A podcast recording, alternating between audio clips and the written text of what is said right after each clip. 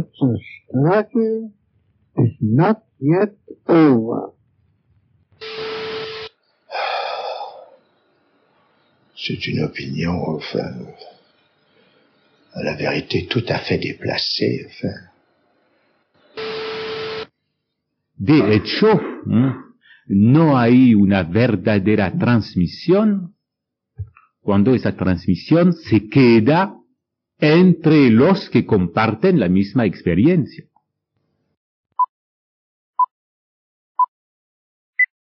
Sean bienvenidos a este nuevo episodio de nuestro podcast titulado Razón, un programa entre la razón y la resonancia. Somos Martina y Lucía, analistas practicantes, y si nos estás escuchando es porque te interesa el psicoanálisis tanto como a nosotras. Bienvenidos a un nuevo episodio de Razón. En esta oportunidad contamos con Eric González, psicoanalista en Barcelona, miembro de la ELP y de la AMP. Buenas, Eric, qué alegría que estés acá con nosotros desde Barcelona, Argentina. Bueno, ¿querés contarnos cuál es tu cita que nos has traído hoy? Sí, buenas, buenos días, mediodía, tarde, noche, no sé a la hora a la que se conecte, quien se conecte al podcast. Sí, la cita que yo con la que respondía a vuestra convocatoria. Es una cita que se encuentra en el seminario 5 de las formaciones del inconsciente, en la página 181, en una clase titulada La metáfora paterna. Entonces voy a leer la cita. Tan pronto un hombre llega a alguna parte, a la selva virgen o al desierto, empieza por encerrarse si fuera preciso, como Camille, se llevaría dos puertas para producirse corrientes de aire.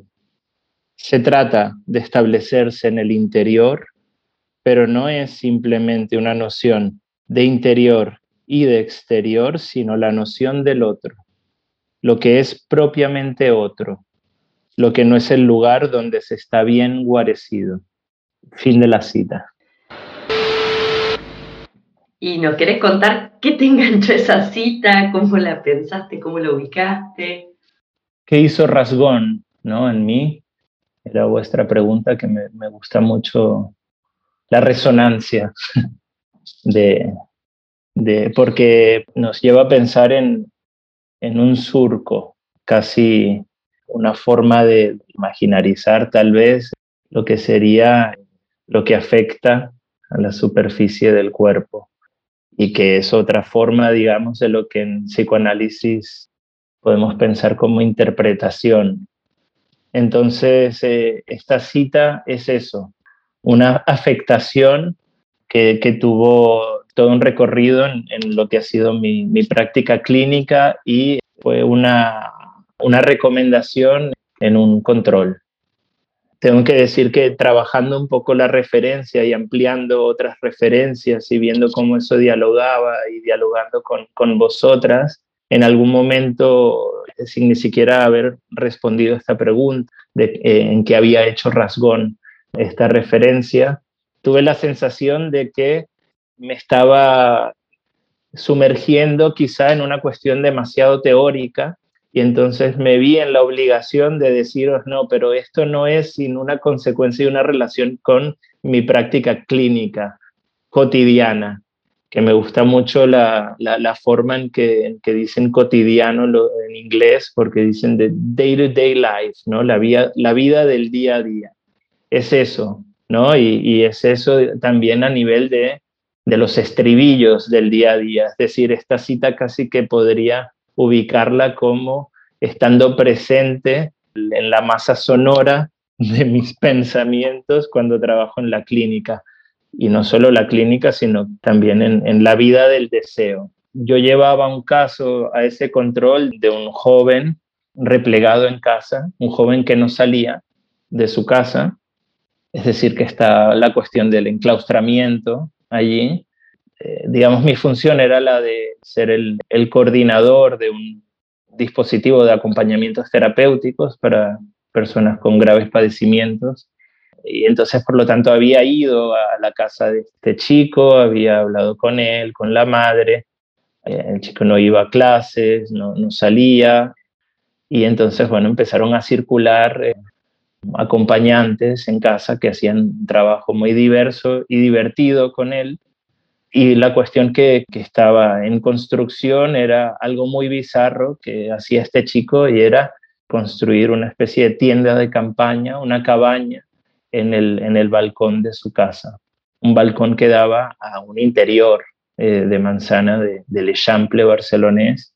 Eh, podríamos creer ¿no? que las ventanas que dan hacia, hacia la calle son las que convocan más la mirada, pero si hacemos la experiencia de, las casas en Barcelona, nos podemos dar cuenta rápidamente que no, que precisamente la mirada, donde hay más pregnancia de eso, es en la, las ventanas y los balcones que dan hacia el interior, donde están todos los vecinos. Y justamente este chico construía su cabaña allí, tapaba todo e incluso la usaba para el acompañamiento. Y esta práctica venía de, un largo recorrido en el que este chico eh, había crecido sus primeros años en, una institución, en un albergue, en donde desde muy pequeño hacía estas construcciones. Entonces, bueno, se trataba de, colaborar en esa construcción de, una cabaña sin renegar del claustramiento, sin horrorizarse por el hecho de que no hubiera una salida y una inserción en la vida cotidiana. Pero digamos que el peso de esta cita eh, va mucho más allá porque para mí tocaba un punto muy útil eh, en una serie de, prácticas que yo sostenía a nivel institucional al aire libre, digamos. Una práctica que me implicaba como analizante civilizado, como analista ciudadano, que me implicaba en el sentido del movimiento, de ir al encuentro, ¿no? Como lo que Miller en, en una conferencia de clausura de un people llama los lugares alfa del psicoanálisis, los lugares de encuentro. Entonces, en ese movimiento, en ese gesto de ir al encuentro de los sujetos con graves padecimientos, me encontraba que, se ponía en, en juego continuamente esta problemática de la intemperie y el enclaustramiento. Entonces, es ahí donde, digamos, a nivel de, utilidad y de una potencia que, que yo seguí sosteniendo en la serie de, de encuentros en mi práctica inaugural incluso me sirvió para hacer una investigación sobre qué se trata en, esta cuestión que Lacan relativiza en la cita misma del interior y el exterior.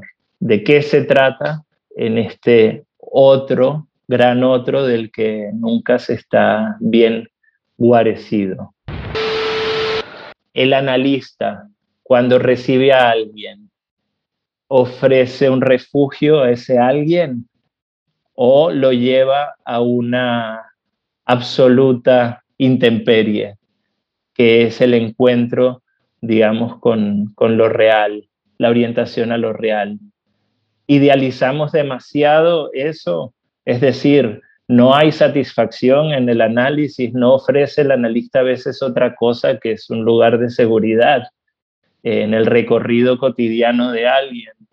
Una vez en un debate, y ya me hacéis señas y me estoy alargando, eh, sobre crimen y castigo Eh, de Dostoyevsky, surgió la, la, ficción terrible, porque es ir en contra de lo que Lacan mismo eh, recomienda con respecto a la lectura de, las obras, es decir, no psicoanalizar a, los artistas o a los personajes, pero salió eh, a modo de chiste, de, divertimento, la, idea de que la errancia de Raskolnikov por la ciudad habría tenido un, quizá una deriva totalmente diferente si una vez cada tanto él tuviera la obligación de ir a, a verse con un analista.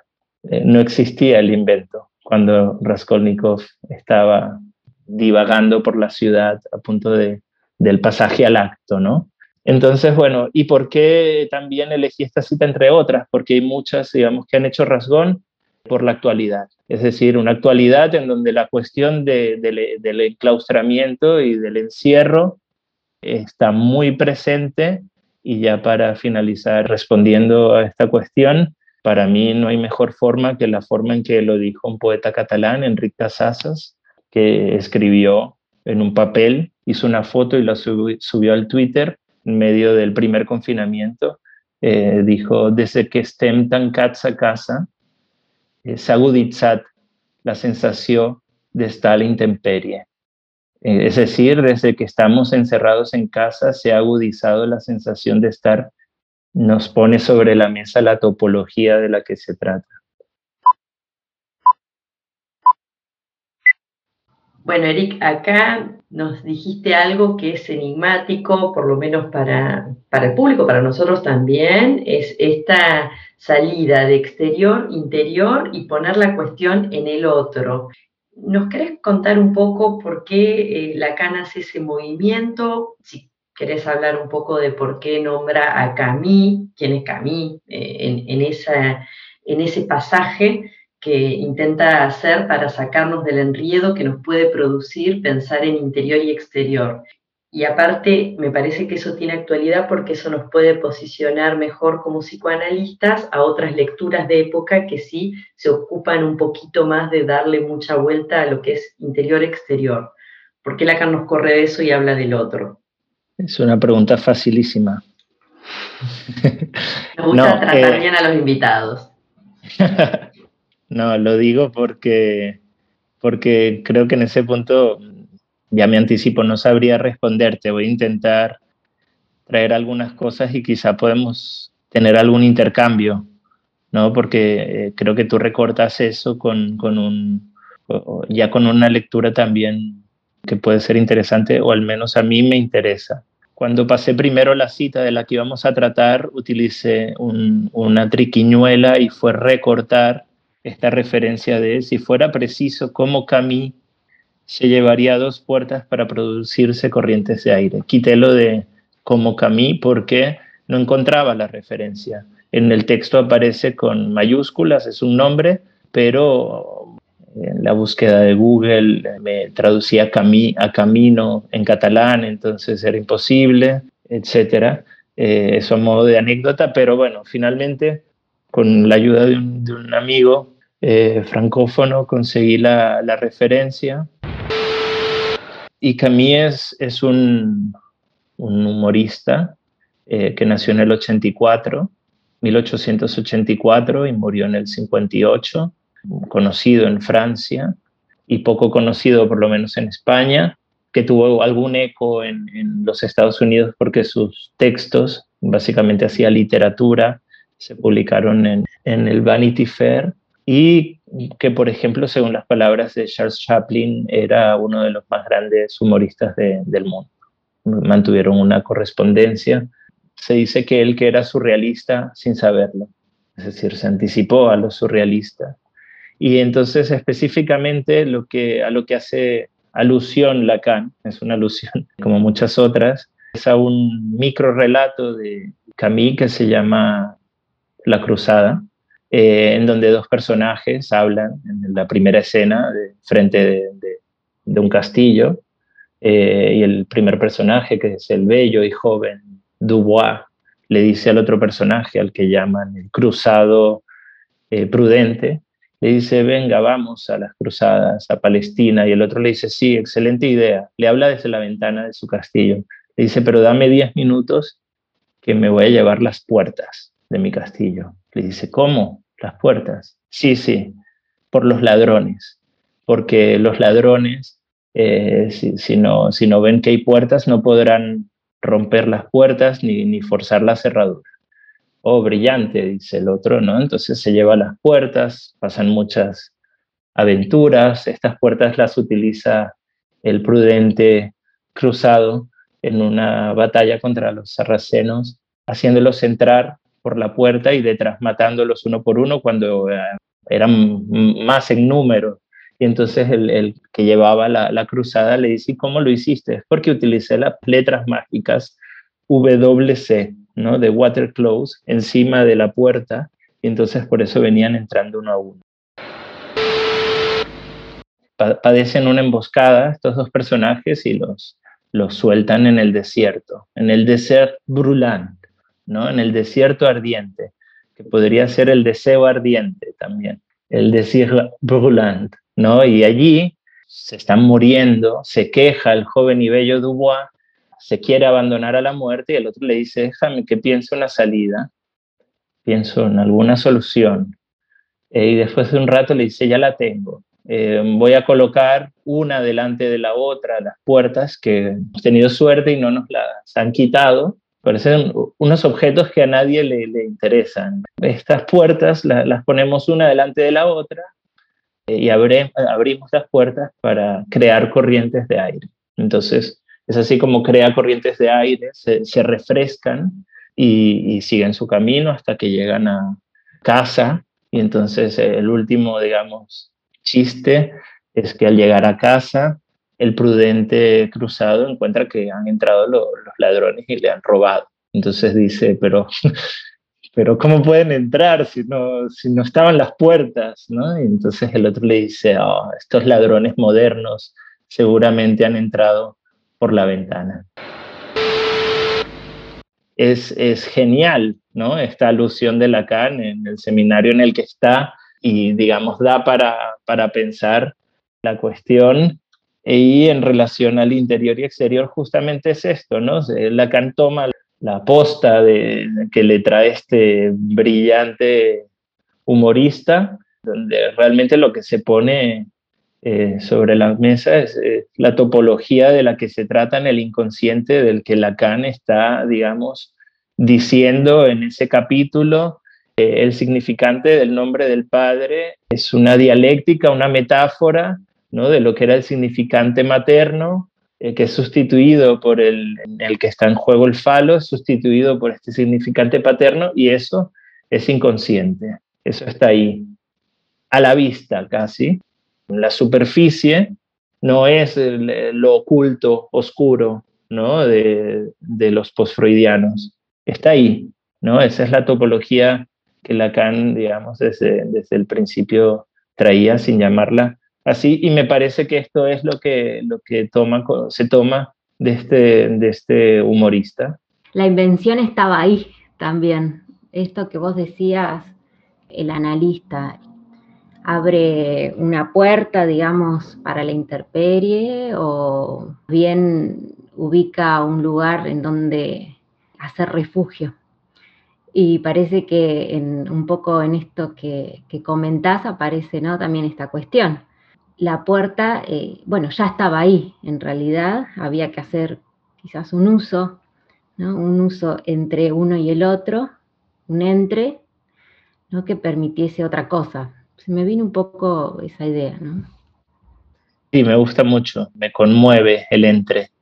Y me hacía pensar en, en otra referencia que tenía por ahí, que me parecía que dialoga con esta, del otro lado de, del, desierto, eh, que es eh, una referencia en, el atolondradicho, donde Lacan hace en, en, tres párrafos, hace 50 juegos de palabras, y realmente hay que estudiarlo, dedicarle una semana entera para, para ubicarlos, pero uno de los juegos que hace es eh, con la palabra setavitat este hábitat y que resuena, y lo traducen en español con estabitat.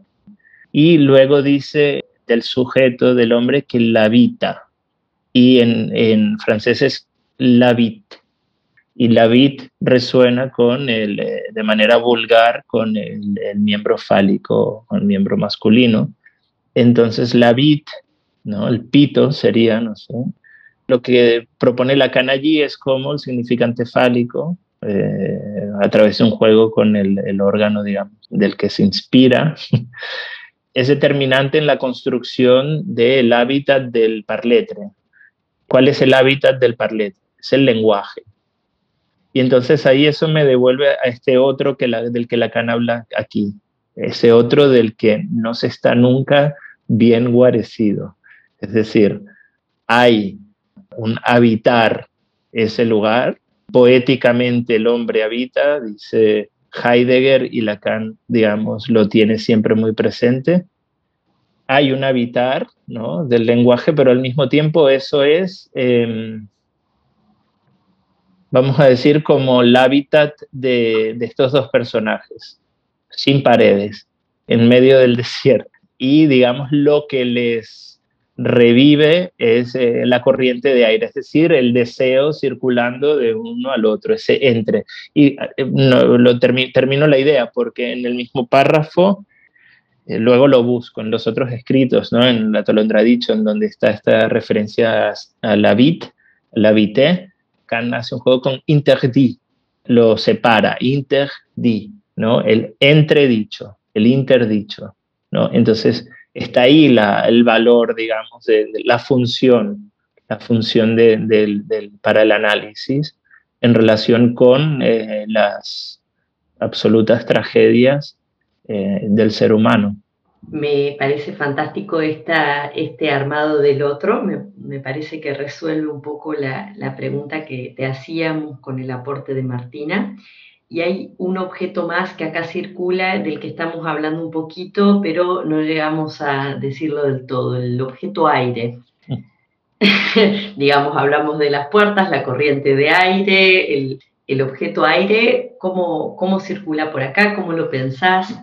Bien, gracias por, por esta pregunta. Era algo que nos apetecía tratar esta cuestión del aire, que está este elemento que, que circula en esta referencia, que hay que decir que en sí misma esta referencia forma parte de este cuarto punto de esta clase, ¿no? estos numeritos que introduce Miller en los seminarios de Lacan, que el cuarto punto cierra esa clase, es en sí mismo un aire, porque la clase es muy densa, digamos, hace de puente, este, este pequeño capitulito airea lectura porque además de manera muy organizada nos trae cuáles son las diferentes dimensiones de la otra cosa que se pueden encontrar de manera muy insistente en, el, en, la vida de los sujetos. ¿no? Eh, son dimensiones, dice Lacan, que están presentes en muchos otros estados eh,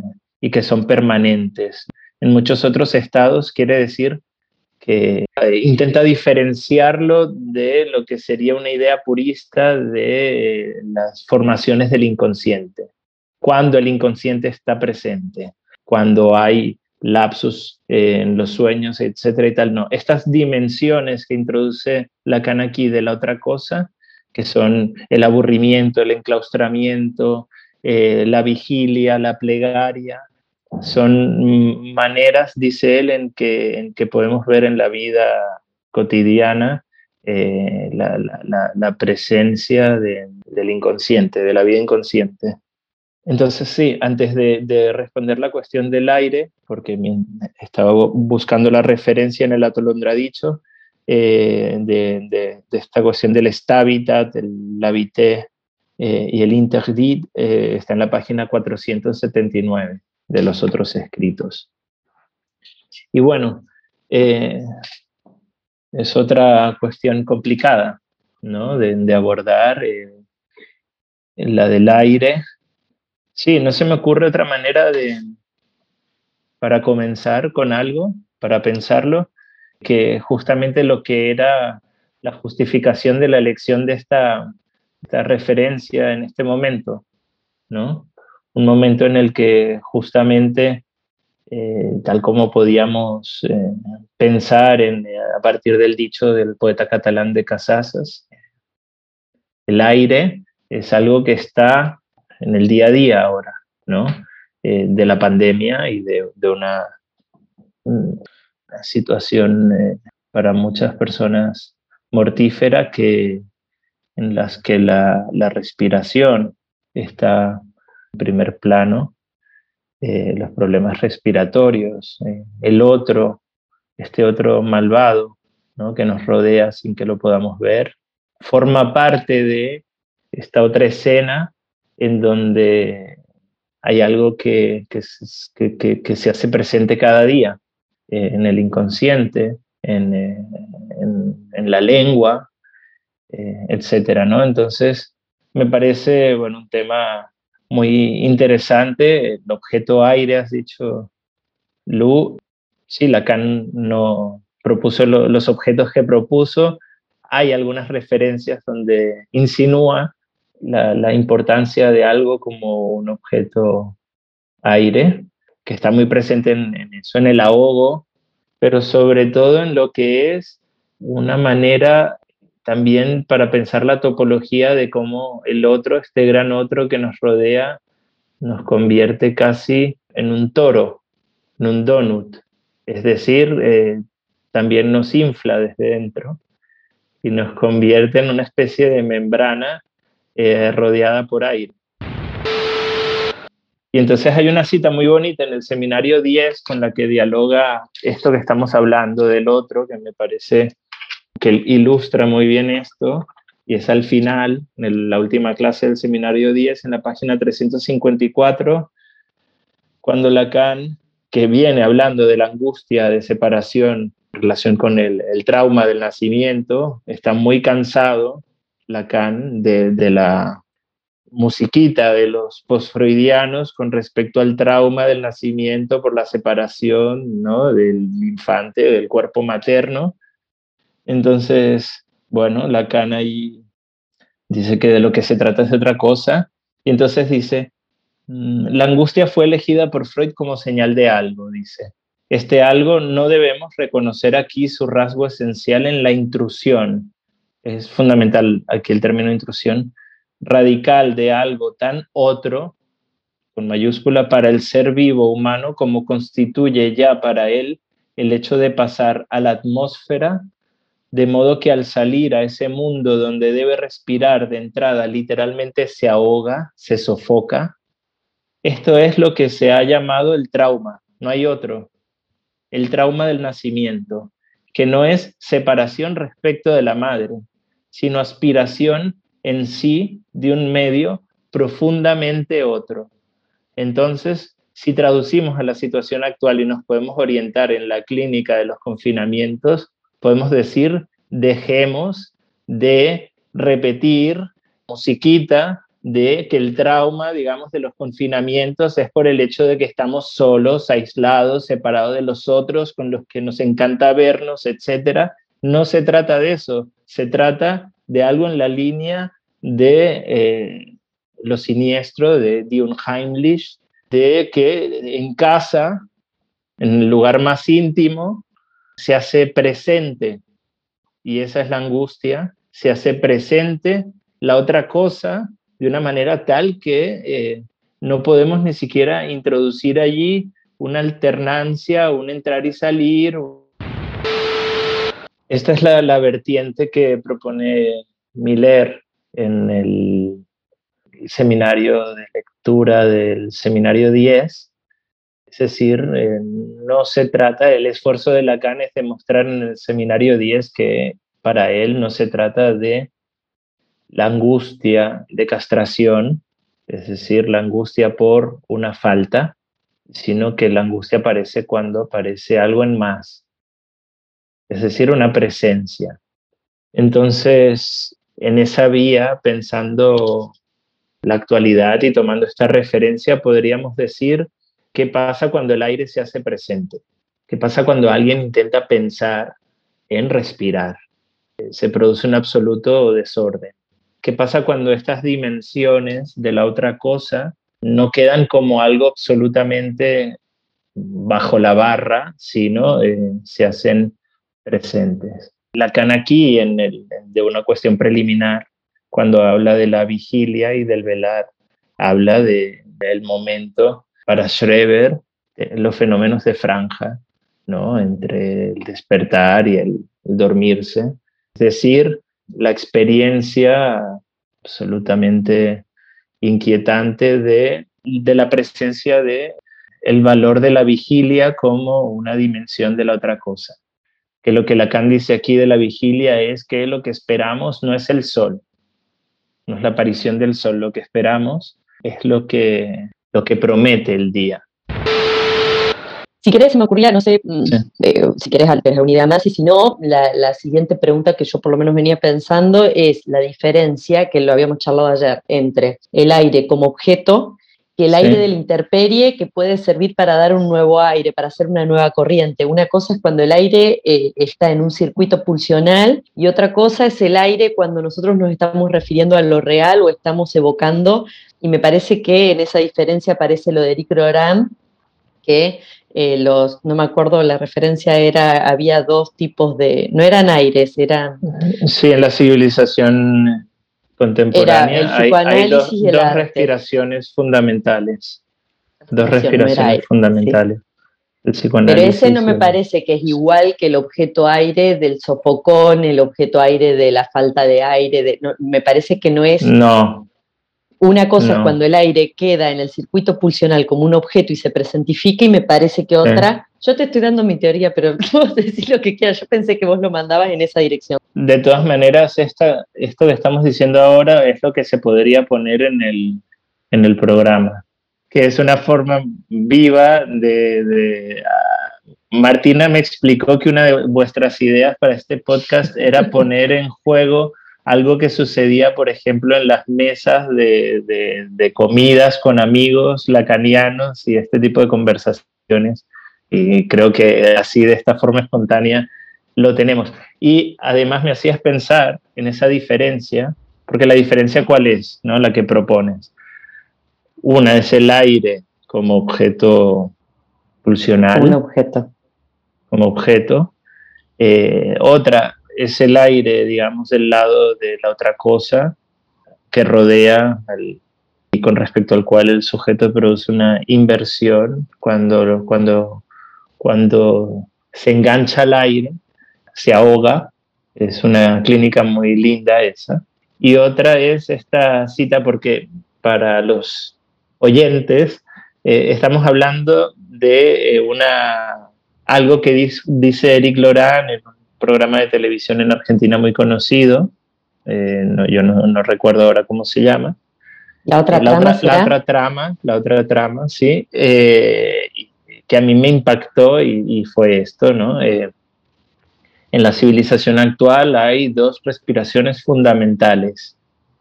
Una es el arte y la otra es el psicoanálisis. Entonces, bueno, quizá la diferencia está en que la respiración es la respuesta a la presencia de este objeto. Como que marcas igualmente tres lugares, ¿no? Por así decirlo, que pueden también ir moviéndose un poco digo, en primer término, como una cuestión más, por así decirlo, como de la inmersión, que precisamente sale de la inmersión del líquido, sino de la respirar en medio del otro, como más constitucional, como más del lado de hasta del acontecimiento, ¿no? del inicio del tiempo, quizás constitutivo del otro. Lo preedípico. Sí. Y después la cara real del síntoma, ¿no? como aparece la presentificación de eso, y después el uso que se puede hacer de alguna manera en análisis. El interdit, claro. el entredicho, la respiración fundamental, sí. El psicoanálisis como santón. Eso. Sí, y en esa misma línea, las puertas de Cami yo no la tenía la referencia hasta que, hasta que te trajimos acá. Y, es, una, es un uso del aire bastante interesante porque es la ah. posibilidad de hacer una corriente de, aire, que no es lo mismo que quedar a la intemperie, como decíamos con la primera cita, es distinto poder hacer una corriente.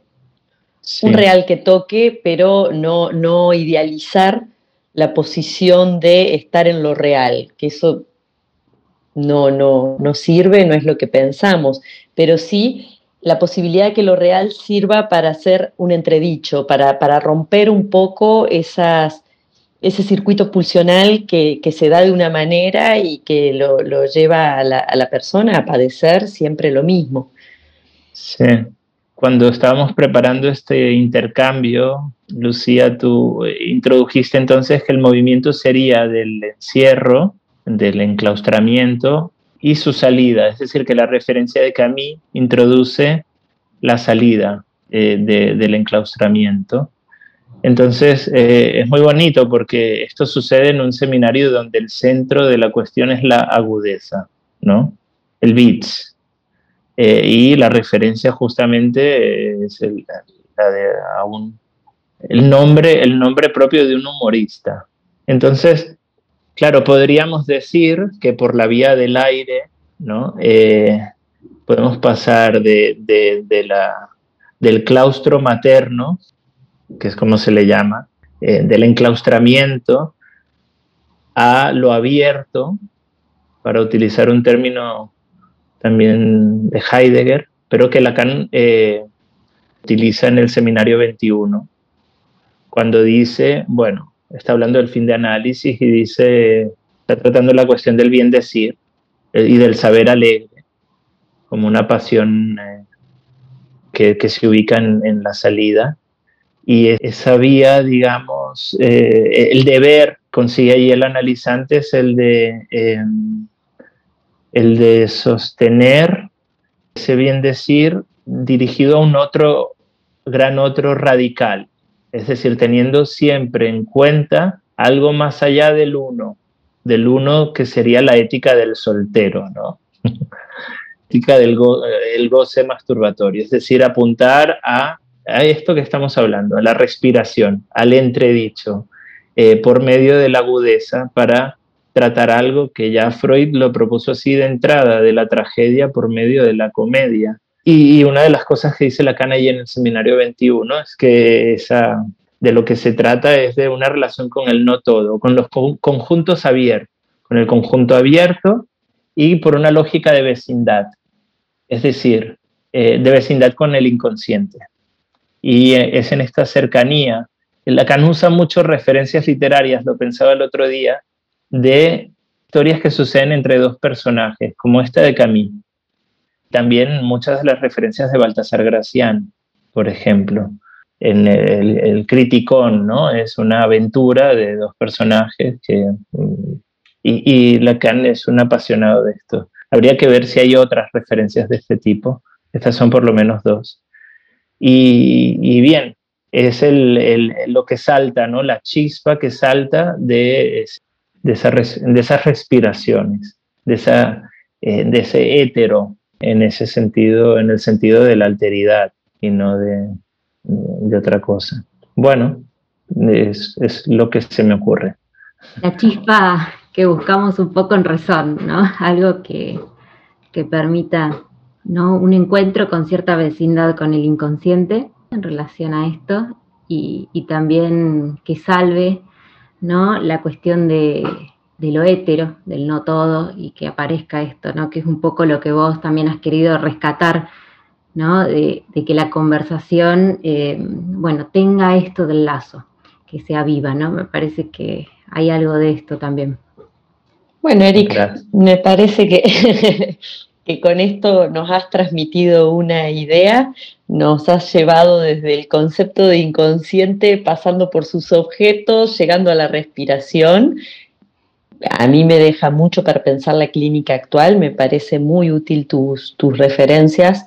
Eh, y aparte me parece una forma clara de cómo la teoría se puede ir todo el tiempo articulando a, los síntomas actuales, a lo que está pasando, que, podemos hacer siempre esa, esa articulación. Así que te agradezco muchísimo esta conversación. Sí, y no hemos, no he traído una referencia argentina, respiración artificial de Ricardo Piglia, pero eh, queda pendiente. bueno. Gracias.